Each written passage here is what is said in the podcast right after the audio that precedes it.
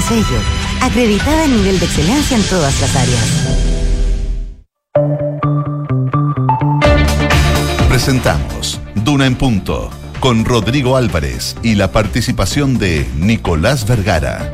Auspicio de Diplomados UANDES, Facultad de Ciencias Económicas y Empresariales. WOM, Nadie te da más. Salfa, Soluciones de Confianza. Scotiabank y De Fontana ERP y su ecosistema de gestión.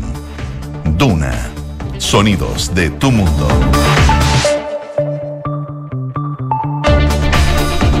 7 de la mañana en punto, son las 7 de la mañana en punto. ¿Qué tal? ¿Cómo les va? Bienvenidos. Le damos una más cordial de las bienvenidas a esta edición de Dura en Punto.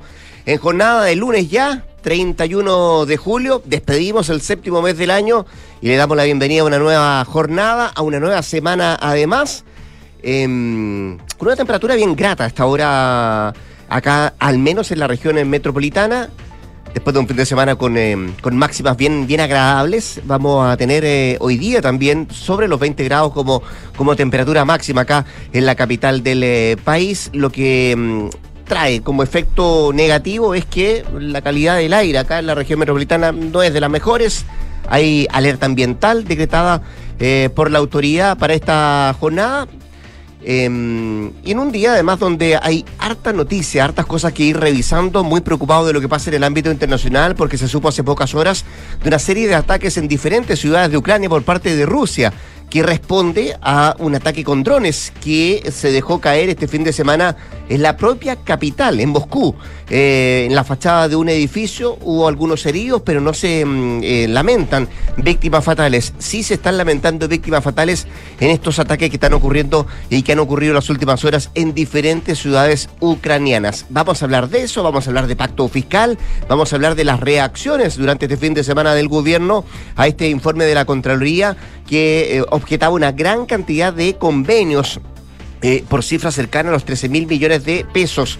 Eh, endureció su tono el Ejecutivo, hablaron las ministras Toá, Vallejos y el propio ministro de Justicia, que ha tildado de corrupción lo que se generó en el caso de la Fundación Democracia Viva en lo específico y además un fin de semana de reacciones a propósito de otra renuncia eh, ligada al caso convenios que tiene que ver con la ex, ahora ex subsecretaria de, de las Culturas, Andrea Gutiérrez. Parte de lo que vamos a revisar en esta jornada de Duna en Punto. María José Soto, ¿cómo te va? Buenos días. Muy bien, ¿cómo estás tú? Bien, pues tu fin de de semana todo bien? Tranquilísimo. Ah, muy todo bien. muy bien, descanso. Oye, eh, hay alerta ambiental que Así está es. rigiendo la región metropolitana. Ojo con eso, debido, como siempre, a las malas condicio- condiciones de ventilación eh, en la cuenca de Santiago. Esto implica lo que yo creo que ya sabemos y tenemos que cumplir, la prohibición del uso de calefactores a leña eh, y todos los derivados, quemas agrícolas también prohibido y se recomienda practicar actividades deportivas en espacios de bajo techo. Hay restricción vehicular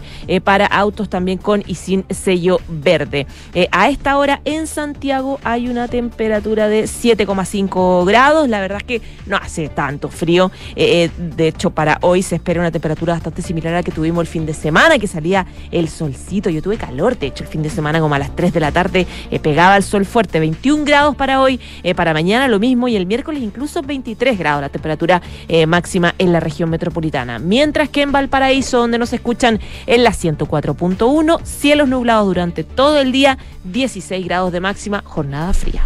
Vamos a estar con Nicolás Vergara en un rato más acá en Dura en Punto, también con nuestras infiltradas. Hoy día viene Gloria Faúndes a contarnos y a relatarnos todo lo que está pasando dentro del Partido por la Democracia, el PPD, previo a las elecciones internas de esa tienda oficialista. Y también estaremos con Mariana Marusic, que nos viene a responder cómo opera el seguro de longevidad, una de las llaves, dicen, las claves para tratar de destrabar la reforma previsional que se está conversando entre el gobierno y el oficialismo. Eso en un ratito más acá en Dunan Punto. Cuando son las 7 con 4, 7 de la mañana con 4 minutos, acá están nuestros titulares.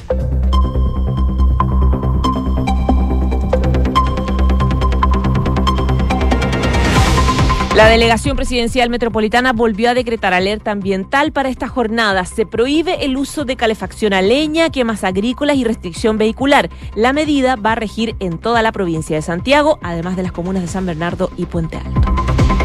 El caso Democracia Viva es un ejemplo de corrupción, dijo el ministro de Justicia Luis Cordero tras ser consultado por el avance de la investigación realizada por la Contraloría, la cual decretó ilegales convenios por 13 mil millones de pesos entre reparticiones públicas y una ONG. El eh, secretario de Estado aseguró que hay un problema estructural y que es altamente probable que la auditoría del ente fiscalizador sea extremadamente severa.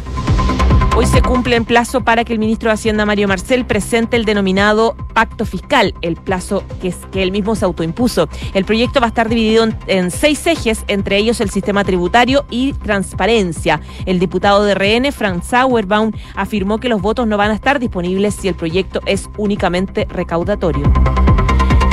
La vocera de gobierno Camila Vallejo reaccionó a las declaraciones del presidente del Partido Republicano, Arturo Esquella, el cual afirmó que cuando obtengan la mayoría en el Congreso van a buscar derogar la ley de aborto en tres causales. La ministra se mostró preocupada y calificó los dichos del timón el republicano como un retroceso.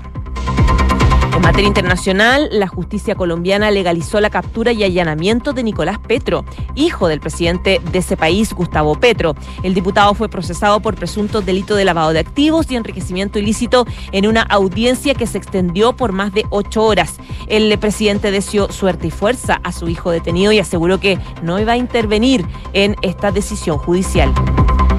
Y en el deporte, el director de los Panamericanos Santiago 2023, Harold Maine Nichols, ha, criticó la declaración del tenista chileno Nicolás Yarri luego de confirmar su ausencia en el evento deportivo. El expresidente de la NFP aseguró que nunca puede haber, eh, puede haber eh, una prioridad superior a representar a su país, pero tiene claro que es libre de tomar la decisión que él quiera. 7 de la mañana, 5 minutos.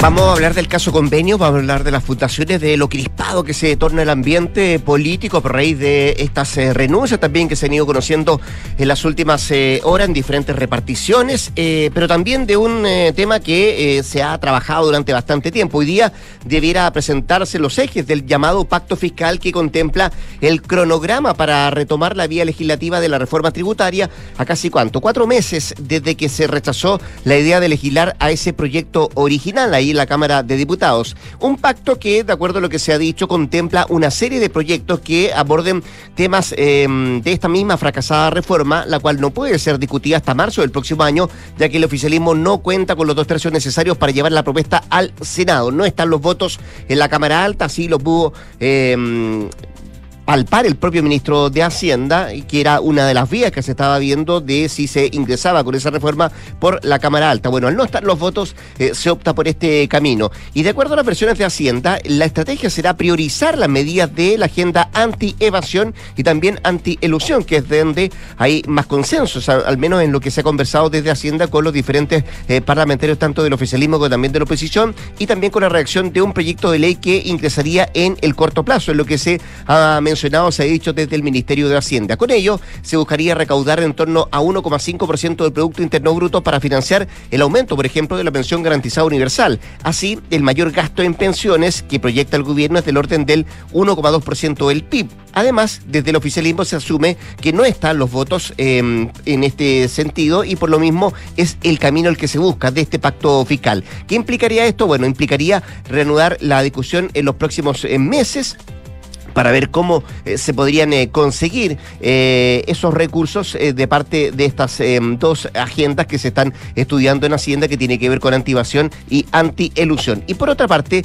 se plantearían medidas para incentivar el crecimiento y la inversión y también la diversificación productiva, mientras que las propuestas de modernización del Estado y también del control y racionalización del gasto público irían en un proyecto de ley de presupuesto 2024 y también en la iniciativa que moderniza la ley de compras públicas esos serían los ejes, esos serían los caminos que se buscaría para tratar de conseguir y recaudar eh, más recursos para el Estado que está afinando, que está detallando y que va a dar a conocer en un rato más el ministro de Hacienda. Ministro de Hacienda que va a entregar todos los detalles esta jornada después de haber sostenido una serie de reuniones tanto con parlamentarios como también con gremios para afinar el anuncio de esta propuesta. Recordemos que se reunió varias veces con la CPC, la Confederación de la Producción y del Comercio, también lo hizo con las propias pymes para ver dónde podrían estar los puntos de acuerdo y ver dónde está más difícil la situación para seguir avanzando. Pero donde claramente había una situación más compleja era lo que estaba pasando, eh, particularmente la opinión que tenía la oposición respecto a este, a este pacto fiscal eh,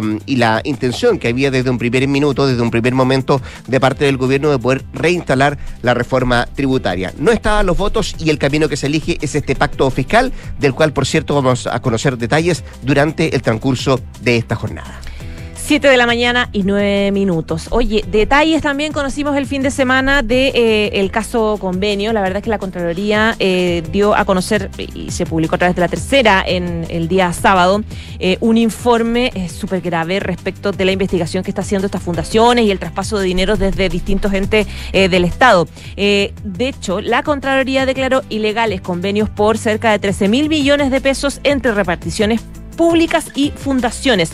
En Contralor, recordemos que congeló la toma de razón de todos los convenios para poder eh, investigar y ya evidenciaba que de 34 casos solamente que han sido analizados, 29 no cumplen con los estándares legales para poder realizarse. Y lo más grave se detectó en el Gore de los Lagos. A pesar de esa objeción, igualmente se transfirieron más de 600 millones, por lo que hay abierto un sumario. Claro, esto abrió de nuevo una bataola, la verdad, una ola de críticas de distintos sectores. Ya escuchábamos al senador Castro que decía que es una vergüenza apoyar a este gobierno. Fue la declaración muy dura eh, que hizo. Y un despliegue también de los ministros, un poco eh, también a poner el tono más duro, a hablar ya claramente de corrupción eh, respecto de lo que está pasando. Y en ese sentido, por ejemplo, el ministro de Justicia, Luis Cordero, em, hablaba sobre el tema, eh, criticó muy duro eh, a Democracia Viva, que fue de donde salió eh, todo este tema, la primera fundación cuestionada, dijo que, em, que, que, hay casos que derechamente tienen que ser calificados como corrupción. Democracia Viva es uno de esos. y respecto de la devolución de plata de, esta, de este convenio desahuciado entre el Serbio Antofagasta y Democracia Viva, dijo el Estado va a tener que hacer efectivas las responsabilidades civiles. Además, mencionó que se están investigando 18 fundaciones, ya la investigación de, justicia, específicamente del Ministerio de Justicia, que a su juicio estarían abusando de su personalidad jurídica, abusando en sus interpretaciones que eh, eh, eh, em, hay una mala práctica por parte de esta investigación. Se suma también la declaración que hacía la ministra del Interior, Carolina Toá, respecto de la salida el viernes de Andrea Gutiérrez de la Subsecretaría de las Culturas. la ministra del Interior señaló que ella cometió un error grave y no está en duda el convenio y que el error está en que se firmó dos contratos con actividades ligadas, ligadas a la Corporación para el Desarrollo de Santiago, que es su antiguo empleador, y eso no debiera hacerse. De hecho, el titular de justicia decía que eh, tal vez deberían recibir una asesoría a las autoridades para saber qué deben hacer y quién no. La vocera Camila Vallejo también ayer hablaba en Tolerancia Cero, decía que la corrupción hay que enfrentarla con decisión, independiente del color político de los implicados, y eh, el ministro, secretario general de la presidencia, Álvaro Lizalde, anunciaba nuevos proyectos en materia de probidad. Ellos están en la moneda en todo caso esperando los resultados de la comisión que regula la relación de instituciones eh, privada y, sin fines de lucro y el Estado. ¿Se acuerdan de esta comisión que ha estado muy calladita esto, estas semanas luego de que la, encabezó el presidente Gabriel Boric, la anunció, está trabajando Elizalde eh, con eso y luego de que se entregue el informe por la comisión, el ministro Elizalde va a presentar proyectos que vayan más o menos en la línea de las conclusiones, que son todos en materia de probidad, es lo que ha dicho él. Se supone que hay además una mm, instalación de una comisión investigadora que se planteó a principios de julio. Pero que todavía no pasa nada. No pasa nada, no hay, no hay movimiento respecto a esa, a esa comisión. Eso por una parte. Y lo segundo, eh, ese detalle que entregó la Contraloría el fin de semana de estos 34 eh, em, convenios ilegales. Fíjate que el 85%, 29, el 85% son ilegales de 34 solamente que se han revisado. O sea, hay una cantidad de, eh, de, de convenios que todavía faltan por revisar y solo en esta pequeña muestra, podríamos decir, de 34, el 85 son ilegales. El 85%, digo. Así es que. Y bajo, y bajo un contexto, que es que el Contralor ha dicho en todos los tonos que no da basto para revisarlo todo. O sea, él ha reconocido que no, puede, que no tiene manos, que no tiene gente, que no tiene tiempo. Es decir, hay un reconocimiento de que no se va a poder revisar todo. Probablemente. 7 con 14. Estás en Duna en Punto. Decía la José que el caso más emblemático de esto tiene que ver con eh, donde se destapa en Antofagasta, en, eh, en, la región de Antofagasta, por el caso Democracia Viva, que lo ha tildado eh, el ministro de Justicia como un caso de corrupción. Pero hay otras gobernaciones, y a propósito de este mismo informe que entregaba la Contraloría, que tienen situaciones más complejas. La de los lagos es una, la otra es la gobernación del río del Biobío. Ayer, de hecho, el gobernador Rodrigo Díaz salió a hablar. Quien eh, anunció además el ingreso de una querella para aclarar el uso de fondos destinados a fundaciones que han sido cuestionadas en su región y entre esas eh, fundaciones está la Fundación Enti de la ex candidata diputada Camila Polisi y donde se habrían destinado fondos públicos para diferentes gastos, entre ellos también la compra de eh, artículos de lencería, eh, algo que fue muy bullado los últimos días de la semana que recién terminaba, porque se dio a conocer esta, este caso. Bueno, el gobernador Díaz aseguró que ya solicitó a su equipo jurídico preparar e ingresar la acción judicial esta querella, la que tiene por objetivo investigar el uso de los recursos públicos entregados a las diferentes fundaciones.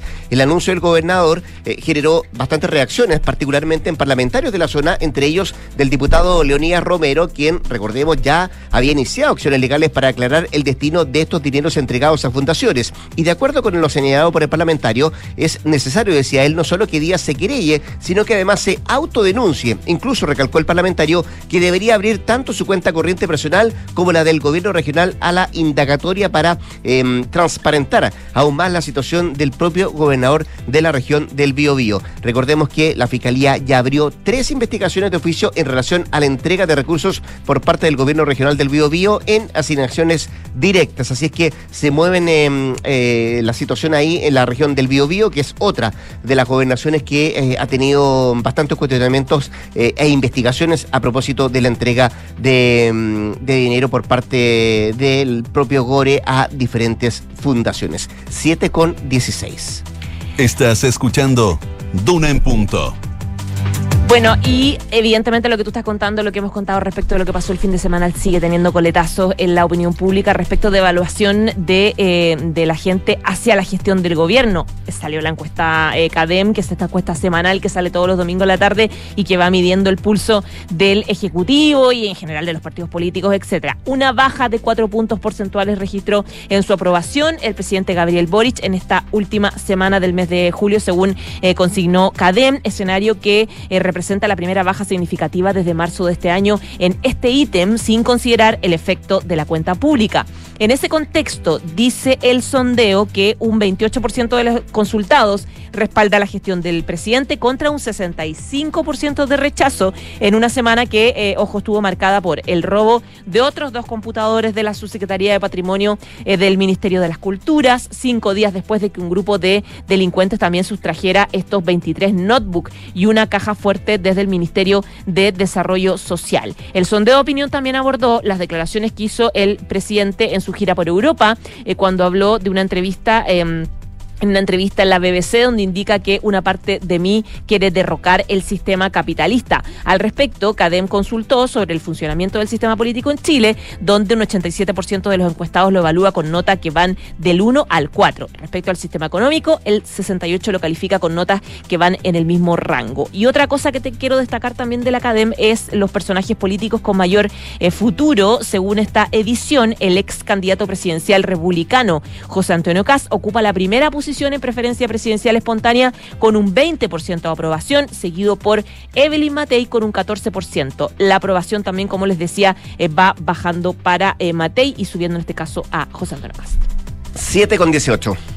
Escuchas Duna en punto. En el ámbito internacional hay preocupación en Europa del Este porque 24 horas después de conocerse de una serie de ataques con drones en la capital rusa, hace pocas horas se ha ratificado por parte del gobierno ruso de una serie de bombardeos en diferentes ciudades ucranianas que hasta ahora dejarían al menos cuatro personas muertas, incluido un niño de 10 años y más de 40 heridos. Los ataques se sucedieron en Kriyov, que es la ciudad natal del presidente Volodymyr Zelensky, Kherson y también Donetsk.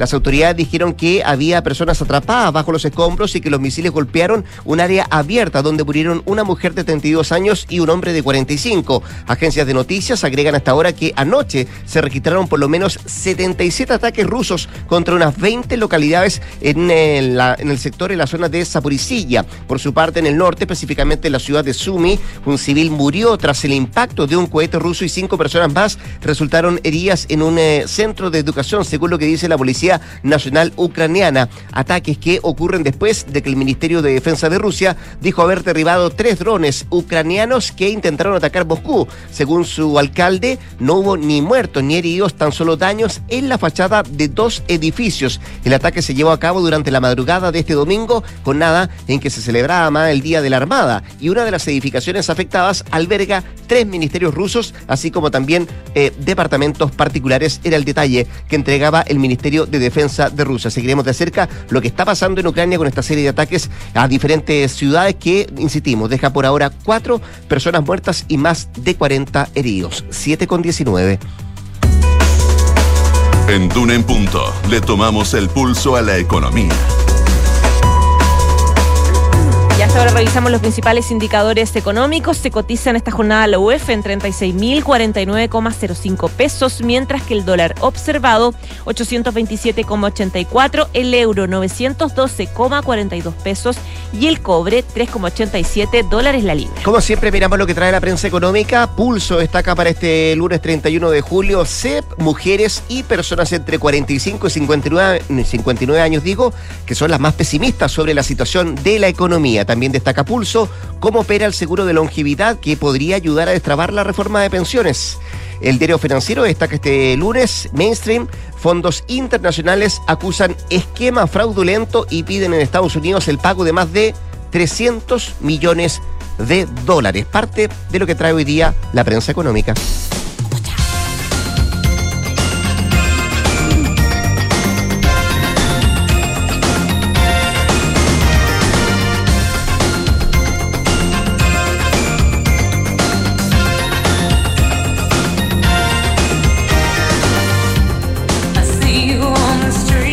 Escuchamos a Madonna porque finalmente habló después de un mes de haberlo pasado mal, haber estado enferma, hospitalizada a causa de una infección bacteriana que la obligó a posponer el Celebration Tour.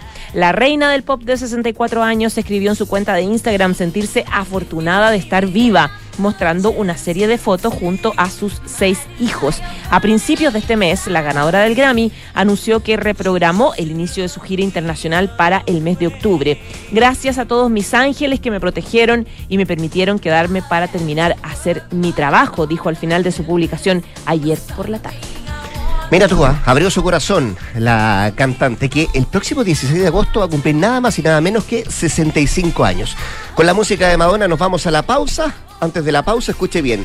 Banco Estado te quiere contar un cuento corriente, no tan corriente, para este lunes 31 de julio a partir de las 21.30 horas en los canales de televisión abierta. Banco Estado, un banco para todos y para cada uno.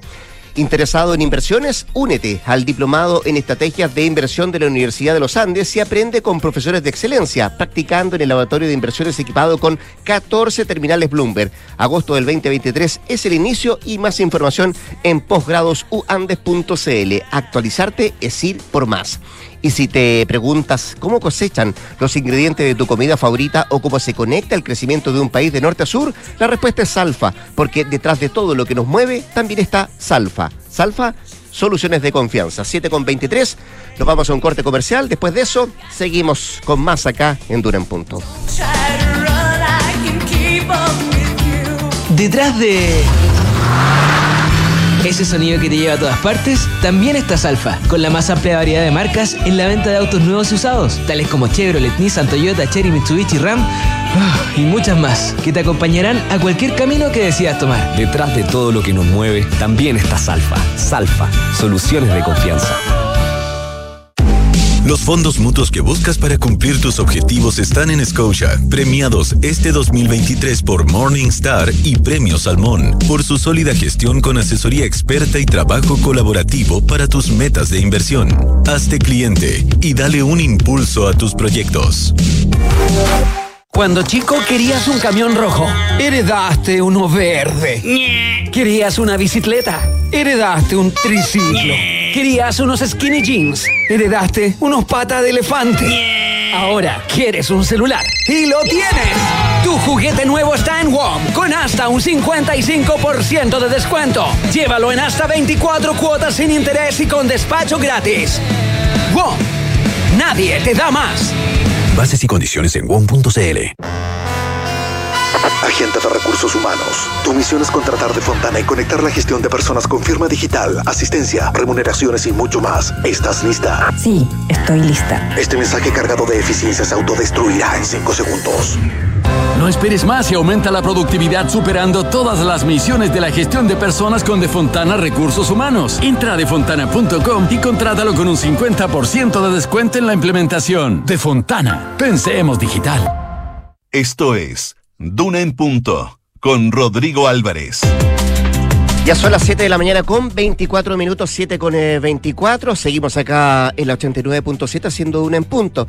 Queremos hablar de las eh, indagatorias, las investigaciones que se llevan a cabo en el caso convenios, también del preocupante, otros dicen bien lapidario, eh, informe de la Contraloría fin de semana respecto a algunas fundaciones y también de los efectos políticos que tiene todo esto. En la línea telefónica lo saludamos de inmediato al senador del Partido Socialista, Juan Luis Castro. Senador, ¿cómo está usted? Muy buenos días, muchas gracias por, por atender la llamada. Buenos días, gusto saludarle. Oiga, senador, eh, no sé si le gustó o no le gustó, pero ¿cómo lo definiría, cómo lo calificaría? Eh, el tono que usa ayer el gobierno, eh, y particularmente el ministro de Justicia, Luis Cordero, para hablar del caso convenios, habla por primera vez el de corrupción, para, por ejemplo, referirse al caso específico de la Fundación Democracia Viva. Bueno, el ministro Cordero tiene mucha experiencia, eh, sabe además de todo lo que es el mundo administrativo, me parece que él está tratando de señalar algo que a todas luces parecía ya ser así, que es que Democracia Viva se constituyó como una organización para poder eh, sacar esos dineros sin tener experiencia, el giro respectivo, y ahí, más allá de un aprovechamiento, y él lo dice, con sus letras había un acto de corrupción. Me parece bien que el, que el gobierno ponga nombre y apellido a las cosas como son. Creo que eso ha quedado en evidencia entre la ciudadanía. Entonces, yo creo que eso es re importante porque esto tiene que ser todo investigado hasta el final, eso se trata, pero lo que no puede haber es complacencia, y no la hay, lo que no puede haber es esperar y esperar, quien tampoco lo hay, porque hay muchas instituciones que están investigando. Entonces, creo que Cordero, que es un ministro bastante brillante, además, eh, tiene gran capacidad, eh, me parece acertado la afirmación que está haciendo. ¿Y le parece acertado también lo que dice ese, comillas, brillante ministro, como usted lo cataloga al ministro de Justicia, cuando él cuestiona, por ejemplo, senador, la falta de criterio y la falta de capacitación también de algunas autoridades gubernamentales, eso en relación a la salida o la renuncia de la subsecretaria de las Culturas, Andrea Gutiérrez? Bueno, él hace un reconocimiento de un hecho esencial, que es que una autoridad no estaba preparada no conocía, tenía muy poca experiencia en el manejo de la gestión administrativa de una subsecretaría. Y claramente eso pasó aquí y hubo una incompatibilidad, una incumbencia, es decir, firmar y autorizar un convenio a una institución donde se había trabajado tiempo atrás era impropio. Y eso es así. Y claramente le costó el puesto. Entonces, por supuesto que, que es un hecho desdoroso que no hubiera ocurrido y habla de una ineptitud de determinadas personas que llegaron a su lugar eh, sin todas las capacidades suficientes, después de un año y medio casi de gobierno, y, y, hacen este tipo de, de, actos que siempre van a dejar una huella, como que si había una conveniencia o no, si le transfirieron por quien había trabajado antes ahí, pero el error fue cometido y el error se tenía que pagar. Ahora, ¿usted comparte esa parte de, de, de, lo, de la definición que hace en este caso específico el ministro de Justicia? Porque él lo apunta a un caso específico, pero también generaliza, falta de capacitación. ¿Usted también ve eso en, en, en este gobierno, a propósito del caso convenio, se lo digo? Bueno, han habido inexperiencia en determinados momentos también, si es un hecho que eso ha sucedido. Y el ministro yo creo que reconoce ahí una realidad, que es que no todos estaban preparados exactamente para el, el oficio de gobernar. Y eso lo, admiten en el sentido de, de, por ejemplo, en el caso de cultura, que pasó eso. Deje, deje, sí, deje quedarme ahí porque sí, deje quedarme ahí porque quería preguntarle cómo conversa eso a propósito del caso Cultura, senador, eh, esa crítica del gobierno a la ex subsecretaria con el tuit de la pareja del presidente Gabriel Boric, Irina Caramanos, eh, que le entrega el apoyo a, a la ahora ex subsecretaria. Mire, yo lo interpreté como que mm, probablemente la amistad, el cariño, sé, por reconocimiento, debe de haber una relación más eh, estrecha seguramente en la historia reciente, mm. hace que alguien lamente, ¿verdad?, una decisión así. Lo interpreté de esa manera, porque la decisión estaba tomada, la decisión de una decisión política, sacar una subsecretaria. Es posible que se hayan conocido, que tengan una relación, pero eso no, quita que el hecho principal, que es la salida, se ejecutó, se hizo, como tenía que, hacerse. Lo demás yo no lo, no, no lo colocaría dentro de un ámbito de tanta relevancia política, que alguien lamento no que una persona cercana se haya ido y le, haga un reconocimiento, bueno, es algo humano, pero no es contradictorio con lo principal que es que haya salido y había fundamento. De, ¿Usted no ve, no ve contradicción en eso? No, no lo veo porque ella no tiene cargo de gobierno tampoco. Puede referirse a cualquier persona. Claro, siempre van a decir es la, la pareja de, pero ella misma renunció a ese rol de, ser pareja de cuando salió de la moneda, ¿cierto? Y tenía a su cargo alguna responsabilidad, ahora ya no. no. Yo creo que eso no le daría tanto significación. Senador, eh, lo que sí es relevante tiene que ver con este informe de la Contraloría del fin de semana, donde declara ilegales convenios por casi 13 mil millones de pesos. Son 34 convenios los que revisó la Contraloría, solamente 34, eh, y de esos 34 hay 29, casi el 85% que son ilegales, el detalle que se, que se entrega. Eh, ¿Frente a qué situación estamos, senador? No, es muy delicado porque los gobiernos regionales, que siendo muy regionales son dinero público al fin y al cabo, la verdad es que eh, cometieron una serie de irregularidades detectadas, por suerte, a tiempo por la Contraloría, que ya hace 20 días atrás o un poco más frenó todo esto. La Contraloría fue la primera que paralizó y se puso a revisar. Y esta es una muestra, ¿eh? son todos. Estos son la muestra de, una parte de este año, no sabemos el año pasado, y claramente es una muestra además que está por sobre las 5.000 UTM, o sea, tiene un umbral también, porque son las que puede revisar y no todas, hay montos menores que no, no, alcanza a revisar.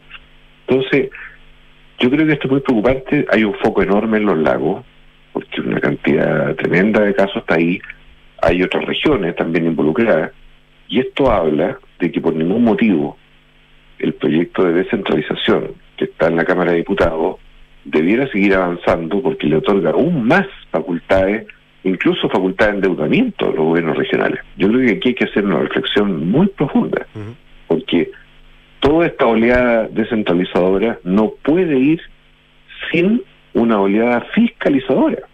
Esto no es llegar y dar más facultades a los gobiernos regionales. No tengo duda yo de los gobiernos regionales, pero creo que los episodios que hemos visto demuestran que no están en la condición suficiente de trazar, fiscalizar, asegurar al Estado de Chile que todo lo que se está haciendo está correcto y que se están haciendo las normas legales de control dentro de esos gobiernos regionales. Eso es delicado, porque es mucho dinero y porque son dinero público finalmente, o sea, será el Estado central en algunos, otros será como estos gobiernos regionales, y hay una discrecionalidad que tienen ellos como facultad que debiera eliminarse, que es asignaciones directas, sin licitación de compras públicas, que son prerrogativas privativas de los gobernadores, que todos entendemos que se, debieran hacer bien, yo creo que la mayoría se debe haber hecho bien, pero cuando se van viendo estos casos, claramente en este zoom que se hace de determinados casos, es demasiada la irregularidad y la falta de control. Eso no debiera seguir adelante y debiera tener la Contraloría todo el radar puesto en los gobiernos regionales, en los mm. municipios, que ya lo hace, pero nunca dejando de perder de vista que ahí ah, se ha, dado mucha perforación, ¿verdad?, de normas en los hechos, mucha complacencia, que permitió otras cosas. Senador Juan Luis Castro, conversamos con el senador del Partido Socialista, Juan Luis Castro. Entonces, eh, dicho lo anterior, ¿estamos, como usted decía el fin de semana, eh, en un escándalo de marca mayor? Bueno, inesperadamente yo creo que esto se dio así, porque hay una cascada que lleva seis semanas de hechos y sucesiva de irregularidades eh, desde que estalló Democracia Viva hasta hoy, donde todavía no hay un límite, no hay un término. Eh, entonces, yo creo que lo, lo, angustiante desde el punto de vista de la opinión pública es hasta dónde llega toda esta sucesiva de hechos muy lamentables, muy dolorosos, algunos sugerentes de delito, y cómo esto se logra transformar en un nuevo escenario, un antes y un después. Y creo que ese es un, es un problema. El segundo problema es cómo durante los últimos cuatro años que están este tema de transferencias, fundaciones no se han tomado medidas, o no, nadie se fijó, nadie vio, todos, todos pensaron que se hacía todo perfecto.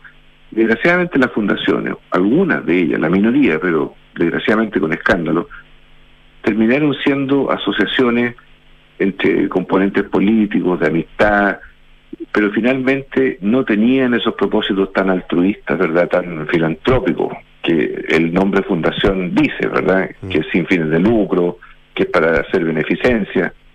Bueno, eso desgraciadamente se marchitó, porque aquí había gente que se aprovechó, claramente. No, no es la mayoría, está claro, mm. pero, pero hay generado un ruido enorme y demostraron estas prácticas que el Estado no estaba ni en las regiones, ni en el nivel central preparado para una situación de este tipo que estaba sucediendo y que no habían detectado.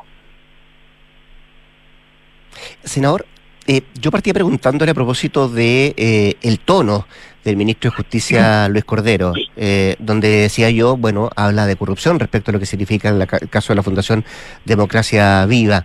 ¿Le sigue dando vergüenza apoyar a este gobierno? ¿O cambió? ¿O cambian algo? No, exactamente. Lo que yo digo, que yo no sé cómo fue recogido, pero mi foco en esto, más que el apoyo que siempre ha estado y seguirá estando, tiene que ver con lo vergonzante que son los hechos de corrupción que se han detectado en el periodo de gobierno y en algunos casos de gente que ha sido muy partidaria del gobierno. Eso es lo que a mí me generó una irritación enorme, una frustración de ver esto de constatarlo, el caso, en fin, de Concepción, este mismo tema de las Contralorías regionales, la, los gobiernos regionales. Entonces, yo no sé a lo mejor de la forma que se pudo haber dicho, entendido, en fin, pero mi compromiso no está en duda. ¿eh? el, apoyo al gobierno usted lo mantiene, no hay una o sea, hay una crítica quizás a las cosas, pero pero el apoyo al gobierno lo mantiene, no es que haya votar en contra de los proyectos. No, no, no, yo no me he cambiado a caballo, no soy de derecha, no, no lo voy a hacer nunca. Mm, mm. Pero, como le digo, eh, nunca imaginé, para serle bien sincero, que íbamos a estar en este nuevo gobierno discutiendo errores tan graves como estos que son al interior. Mm. No son producto de un ataque, no son producto de la oposición, son producto de situaciones propias que se están viviendo y que claramente no son para hacer un homenaje, ni mucho menos, son, son hechos bien dolorosos. Eso, eso es lo que a mí me avergonzó. Tal vez la, la, la, manera, como la forma, lo dije, no sé, se entendió como se entendió, pero no es un cambio de rumbo de mi conducta política es un lamento, sí, sí, eso tengo que decirlo, es un lamento. un lamento que lo verbalicé. Sí, claro. Mm. Se ha entendido mal, dice usted. O se pudo haber entendido mal. O tal vez yo lo dije de una manera que se entendió de otra forma, mm. pero uno apoya, uno apoya y cuando a los propios que uno apoya, ¿verdad? Resulta mm. que terminan en ciertos casos con estos hechos tan, yo diría, escalofriante. No, no, no está en el, radar de uno que esto iba a suceder durante este periodo de gobierno. Eso fue un poco lo que fue mi sensación. A propósito de sus sensaciones, sus declaraciones, senador Castro, eh, bueno, sabido es que ha sido bien crítico también el, el propio senador eh, Fidel Espinosa. Quiero sumarle además los dichos del diputado y la vaca, también de su partido. El ejercicio del acto de gobernar está sobre los hombros de un grupo pequeño de ministros, dijo ayer el diputado. Eh, ¿Mera coincidencia que tres socialistas estén en esta postura? ¿O es una rebeldía, como dicen algunos? No, no es una acción concertada, eso sí se lo puedo asegurar. Mire, el Partido Socialista no es un regimiento, tiene opiniones, tiene libertades que se ejercen por los mandatarios. Yo creo que lo que dice la vaca tampoco es tan, tan desconocido, en el sentido de que hay pocos eh, gente que tiene más poder que otros, que mm. tal vez manejaron las cosas de una manera confusa, equívoca. Pero no es que haya una rebelión en marcha, ni que haya un partido socialista que se quiera salir del gobierno. Eso no está en la mente de ninguno de nosotros. Pero sí, ser sincero y directo que estando con responsabilidad, el Partido Socialista tiene responsabilidad en el gobierno.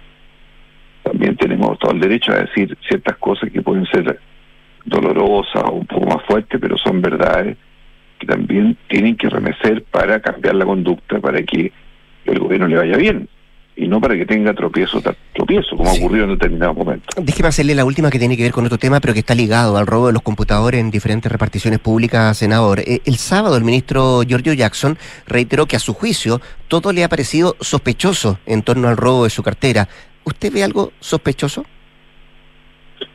Sí, pues fue, fue raro todo eso, porque me o parece sea, que el usted, móvil- usted avala los dichos del, del, del ministro.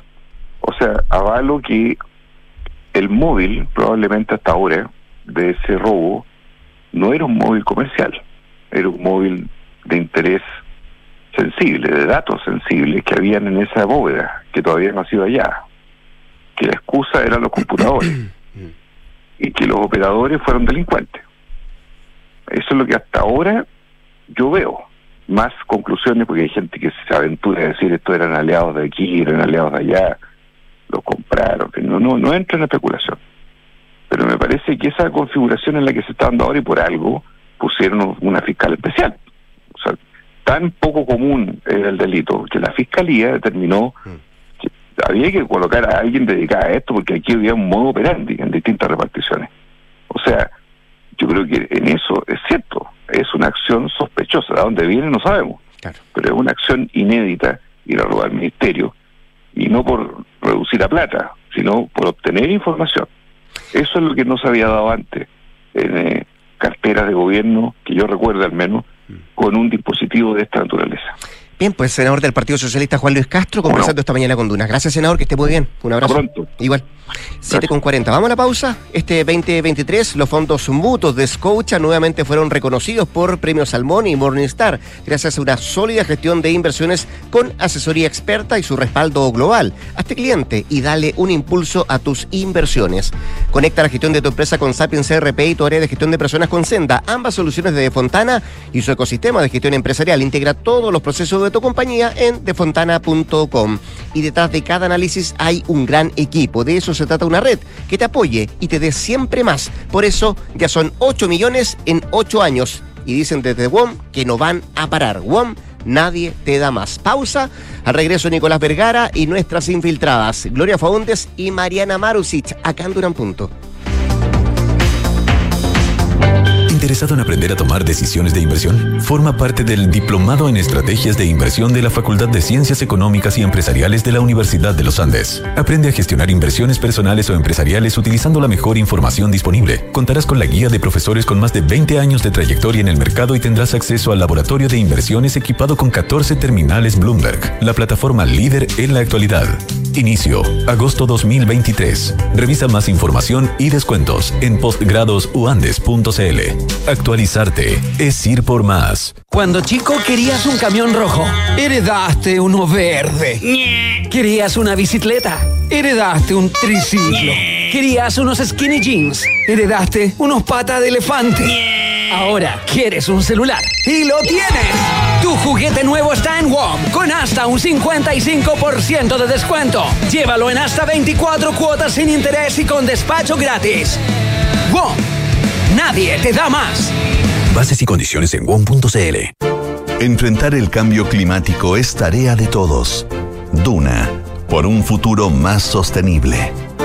Más de 24.000 personas son capaces de acumular una cantidad de pasos que es suficiente para dar vuelta a la Tierra nada menos que 105 veces. Ese fue el resultado de un desafío en el que grupos de trabajadores de 230 empresas españolas se comprometieron a dar 6.000 pasos diarios durante dos meses y a dejar sus automóviles en casa una vez por semana. Todo para que los organizadores de esta actividad planten un árbol por cada participante que completó el reto. Esta actividad sumó 6.300 millones de pasos, equivalentes a 11 viajes a la Luna, y permitió dejar de emitir a la atmósfera 36 toneladas de carbono. Una muestra de que los hábitos saludables ayudan a mejorar la calidad de vida de las personas y también pueden ser una efectiva forma de aportar a la regeneración ambiental. Acciona, expertos en el desarrollo de infraestructuras para descarbonizar el planeta. Escuchas Duna en punto. Duna 89.7.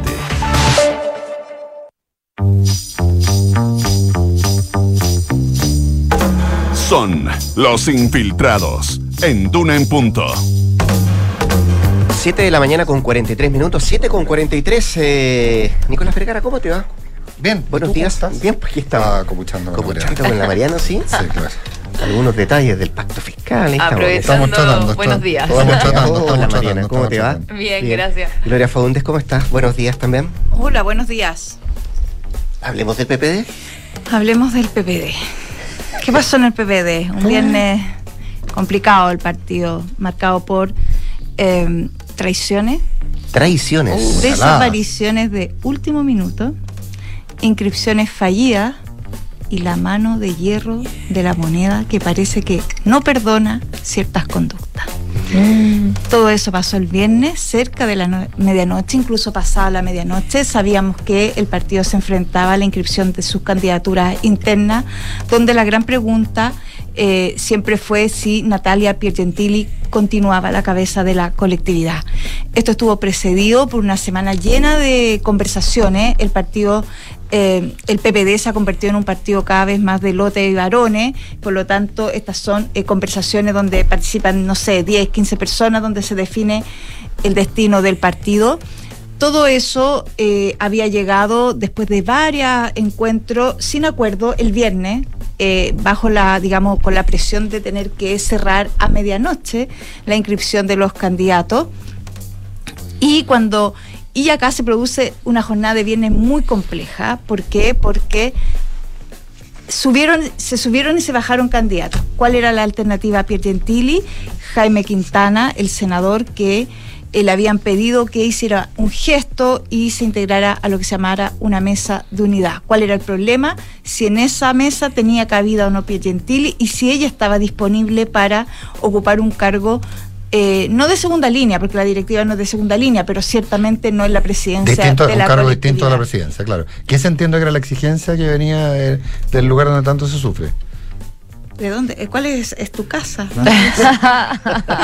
la moneda. Esa era, era la definición que don Arturo Alessandri tenía de la moneda. Así es. El lugar donde tanto es, se sufre. Así es. Eh, ¿Qué pasó? Que el viernes eh, se desapareció. Fíjense ustedes, Jaime Quintana en algún minuto se molestó por el tenor que estaban tomando las negociaciones. Esto ya eran las 4 de la tarde y desaparece. Y ante la eventualidad de su desaparición, que era el candidato que todo el mundo entendía que daba garantías a la moneda, porque finalmente esta discusión, más que un tema interno, y acá sí que se cruzan, eh, eh, digamos, sentimientos bien complejos, acá eh, se trató más bien de la moneda que del destino mismo del partido. ¿Qué pasó? Desaparece Jaime Quintana, nadie sabe dónde está, apaga teléfono, aparece cerca de las 10 de la noche, comprenderán ustedes que las cosas ya a esa altura estaban bien caldeadas, eh, señalando que ya saben que más que sí, que ya está disponible, se había ido señalando que no estaba disponible. En el intertanto, Natalia Pergentili arma su ticket. En el PPD se arman, eh, eh, tienen un sistema que no es nada de complejo, tú escribes presidente, secretario general y tesorero, no necesariamente vicepresidente. Entonces, tú ese se llama tu ticket. Ella inscribe, eh, acá les voy a dar la hora porque es muy importante la Sí, pues, hora no, a, la... son detalles, son detalles relevantísimos. Es que claro. fíjate que a veces en política estos detalles se pueden hacer eh, pasar, se pueden hacer la vista gorda, pero acá está todo tan tensionado que acá no van a dejar pasar el tema de las horas. Cada minuto cuenta. Cada minuto cuenta en términos de que se cumpla derechamente, eh, como se cumpla derechamente la- las instrucciones propias de una mm, de, de una inscripción. ¿A qué hora se inscribe Natalia Pellentili? A las 10 y 10 de la noche ingresa su ticket. ¿Cuál fue el problema?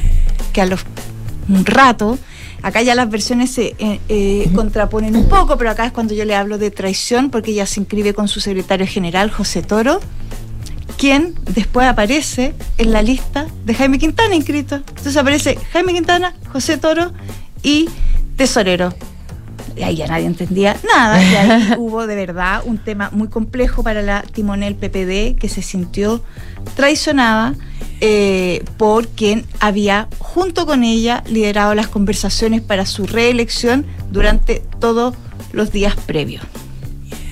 Porque les digo que aquí estuvo la mano de hierro de la moneda y yo creo que esto va a ser una conversación que me parece que no va a quedar en lo que pasa solamente en el PPD porque eh, la moneda estaba muy interesada. La moneda, bueno, tenemos una ministra del Interior que es militante PPD, Carolina Mm. Toá, y ella estaba muy preocupada de que el PPD ya no siguiera siendo lo que ellos llaman un dolor de cabeza para el gobierno. Es decir, aquí había un bien superior, que era que Carolina Toá, que está a cargo de un gobierno, sabemos, complejo, un gobierno donde cada día parece a veces ser peor, ella necesitaba un partido eh, que no le hiciera olita.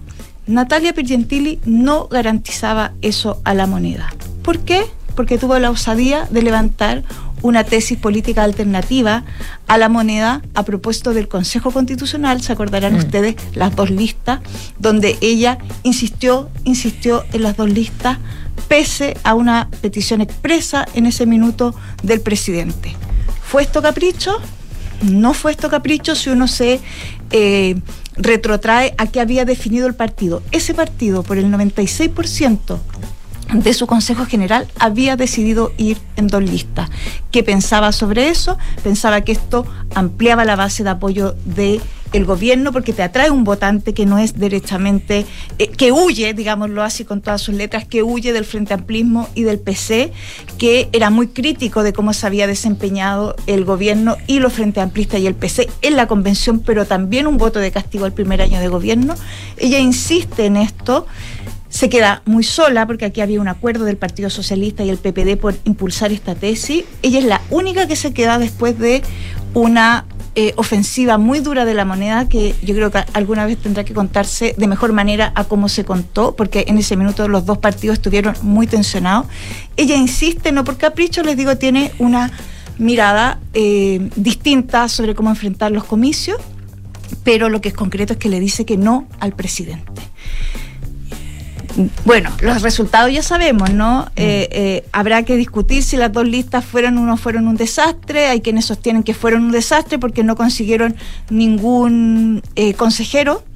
Hay otros que sostienen dentro del PPD que no fue para nada un desastre, porque es verdad que no consiguieron ningún personero, pero afianzaron lo que ellos llamaron dignidad, eh, identidad política, que eh, los mete en un espectro de un 4% que ellos dicen que nunca habrían tenido en caso de haber ido en una lista única. Ya, y después viene los famosos monos peludos. ¿no? Los monos peludos, claro, como Eso el fue muy doloroso. Ya, La que ella también polémica entrevista. a propósito de a propósito de la explicación que ella da eh, sobre eh, qué pasaba el día después en el oficialismo, ella también eh, en un tono del que ella misma se ha lamentado y se disculpó públicamente en su minuto, eh, habló de eh, de esta idea del Frente Amplio de insistir en su tesis, de hablarle a su electorado y no avanzar, es decir, acá hay una, que, una discusión más profunda que evidentemente se enreda con todo lo que son las formas, eh, y habla de los monos peludos, aludiendo al, eh, al votante como identitario del Frente Amplio, ¿no? Bueno. Dicen que esto nunca se lo perdonaron en la moneda, que, que, la, que las formas eh, en política a veces eh, señalan mucho fondo. Hay que decirlo con harta franqueza, Piergentili no dijo nada, nada que ningún socialista democrático pueda decir en la intimidad En el, de espectro, hogar. en el espectro amplio, o sea. En el muy amplio. O sea, no solo el PP, estamos Muy amplio. No estoy diciendo que les digan monos peludos, probablemente No, a pero- la forma, tendrán, claro. tendrán otro eh, calificativo, pero evidentemente había eh, siempre ha habido, existe todavía una tensión muy fuerte respecto de esta pulsión del Frente Amplio por generar eh, iniciativas que responden a su electorado que ya sabemos, hasta altura al menos, no supera el 30%, siendo generoso porque ahí metemos dentro al PC también. Pero bueno, Nunca se le perdonó a Piergentili eso. Ella ayer envía una. Bueno, comprenderán ustedes que la inscripción resultó súper fallida porque tenemos dos listas con el mismo secretario Claro, general. Y, y Sergio Vitar se bajó de la lista de Quintana. Bueno, es que esas son cosas que ya van pasando ya, eh, digamos, se amplía, Sergio Vital lo inscribe, Jaime Quintana, después Sergio Vital dice, oye, a mí nadie me preguntó, se baja ayer de, de la idea de la vicepresidencia. Esto es un quilombo. Pero, ¿cómo se y sácame una duda. La, la, la- lo- tú planteas lo de la hora, porque es importante saber quién se inscribió primero. Mira, si Pergentili o Quintana. No, se inscribió Pierentili primero. O sea, o sea Con la, Toro. la candidatura de Toro. Con Toro. Toro está. O sea, es muy raro lo de Toro, ¿no? Es que, por eso te digo, hay sea, versiones. Toro dice que lo inscribieron a contrapelo y que él había, no había Ah, dicho que sí, y que incluso había mandado un WhatsApp para decir que no. Es rara la versión del secretario general, en tanto él había sido el compañero, eh, compañero, pero así, eh, uña y carne con Pierre Gentili durante la previa a la negociación.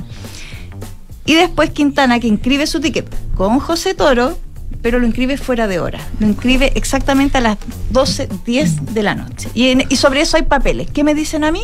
Que en general el PPD en esto y los partidos hacen vista gorda de estas inscripciones cuando tú te pasas 10 o 15 minutos. No es algo tan importante. El tema es que acá, como la cosa está tan tensionada, sí va a ser un tema.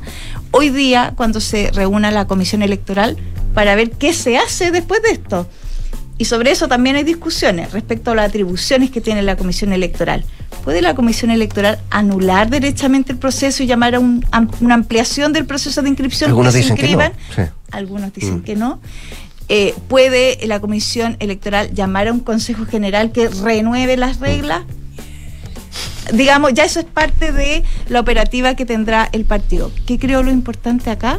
Que acá queda un partido quebrado, Ayer Natalia Pergentili hizo circular una carta a los militantes donde ella derechamente planteaba que, no lo dicen estas palabras, eh, eh, que había una incomodidad de la moneda respecto de su continuidad.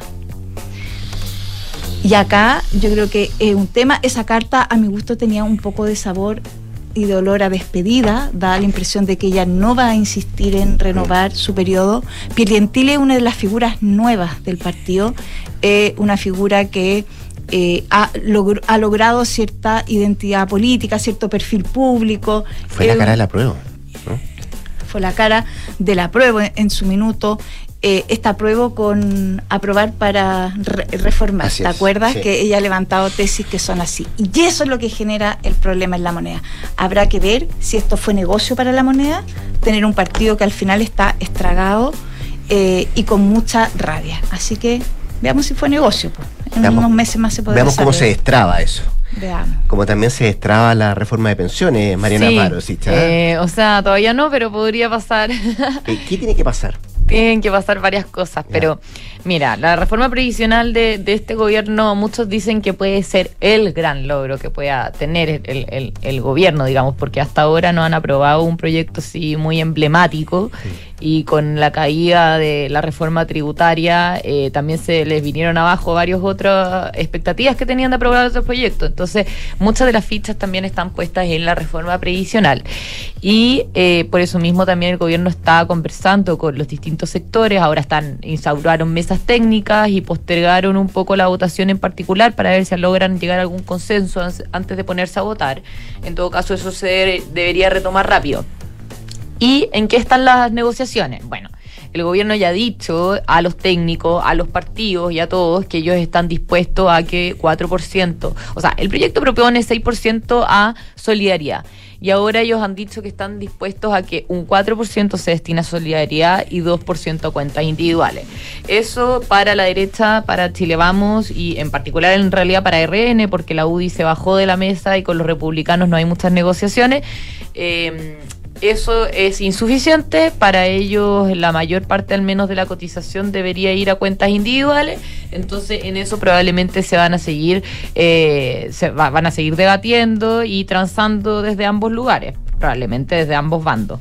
Eh, acá uno de las cosas, uno de los mecanismos que eh, aparece como una posible solución o una vía para destrabar la reforma y el 6%, el famoso 6% de cotización adicional, que la verdad es que es justamente el centro de la disputa y de la eh, y de eh, Ahí el- está la batalla ideológica. Ahí está la batalla ideológica principal de la reforma corazón. previsional y no solo ahora, sino que durante el gobierno anterior y anterior. Entonces, ahí lo que aparece como una posible vía para destrabar la reforma es el famoso seguro de longevidad. ¿Qué es el seguro de longevidad? Esta es una idea que planteó primero eh, la actual presidenta de la Comisión para el Mercado Financiero, Solange Bernstein, que en ese momento no lo era, pero, pero siempre estaba ligada muy al mundo o de las pensiones o financiero con el Banco Central también. Y ella eh, lo planteó primero como una idea que era buena para explorar y después publicó un paper en 2021 junto a Marco Morales, eh, académico de la Universidad Diego Portales y que también fue de hecho asesor de este gobierno en la reforma previsional hasta hace poco tiempo. Eh, y ellos lo que proponían en ese paper de 2021 era básicamente decir, ya, miren, ustedes en vez de calcular eh, su pensión en base a las tablas de mortalidad, donde hay alguna posibilidad de que usted pueda vivir hasta los 110 años, no es que esa sea, no, es que se calcule hasta los no 110 se calcula, años. sí, a eso es no, no se calcula hasta los 100 110 años como muchos No. creen, sino que con la probabili- una probabilidad de que usted pueda llegar a los 110 años. Ya, se terminan esas tablas de mortalidad y vamos a calcularles a todos. Por ejemplo, ellos lo que hicieron fue calcular que todos se jubilan a los 65 años, o sea, hombres y mujeres, y que eh, y la pensión se distribuye solo hasta los 85 años. Entonces, dejan de regir las tablas de mortalidad como se conocen hoy y las pensiones se calculan hasta los 85 años. Si usted vive más que eso, ahí empieza a regir este seguro de longevidad. Eh, y la idea es que las personas durante su vida activa coticen para este seguro. Ellos calculaban que para entregar eh, un 70% de la pensión que tienen las personas al momento de la jubilación, eh, eh, al- o sea, al- claro, y ellos calculaban que se debería cotizar en el caso de los hombres 1,2% y las mujeres un 1,6%. O sea, de, de ese 6% adicional, eso Mm. sería lo que se necesita.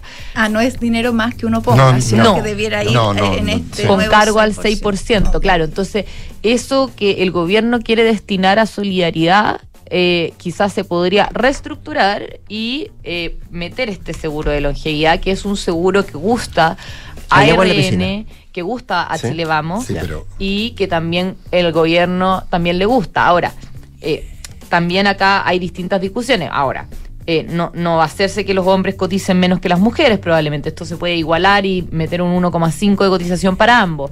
Esto es para los futuros pensionados y también se podría hacer para los actuales. En ese caso se, se puede incorporar más cotización, por ejemplo, 2% de cotización. Es lo que plantea Marcos Morales, que se podría eh, cotizar para no solo beneficiar a los futuros pensionados, sino también a los actuales, que es uno de los temas que quiere el gobierno. Eh, en todo caso, este es un tema que recién se está empezando a analizar, que recién se está empezando a discutir con, lo- con los en- entre el gobierno y la y la oposición y eh, están revisando justamente este paper que escribieron en 2021 Solange Bernstein y Marcos Morales fue un tema que también lo propuso eh, el actual oficialismo en el gobierno anterior o sea cuando Sí. ellos eran oposición ellos decían oye ¿por qué no vemos para la reforma previsional un seguro de longevidad? y en ese momento el gobierno lo descartó porque decían que era regresivo pero acá dicen que hay formas de hacer que esa regresividad no, no sea tal. Sí, pero el problema está 2-4 o 4-2. Y esa es una barrera que para unos es, es- es infranqueable y para otros también. Por lo tanto. El 6 adicional, claro. Sí, probablemente va a ser cuadro individual do seguro social, ¿no? O sí, pero 3-3. eso, pero eso para la izquierda no está. Sí, hay, hay que ver ahí cómo, cómo, cómo avanza todo, pero todo puede cambiar. Por supuesto. Gloria Faundes, Mariana Marusic, Llevamos- nuestra infiltrada. llevamos como 10 años en días decisivos de la reforma. Este día lunes. Gracias a ambas. que Gracias, se- Nicolás. Se está enojando del Se está río. enojando el jefe. Se está enojando del río. Nos vamos sí. rápido. Vienen las noticias en Sí, eh, Duna. sí, sí. Después de eso, hablemos en off con Matías del Río y Nicolás Vergara. Buenos días.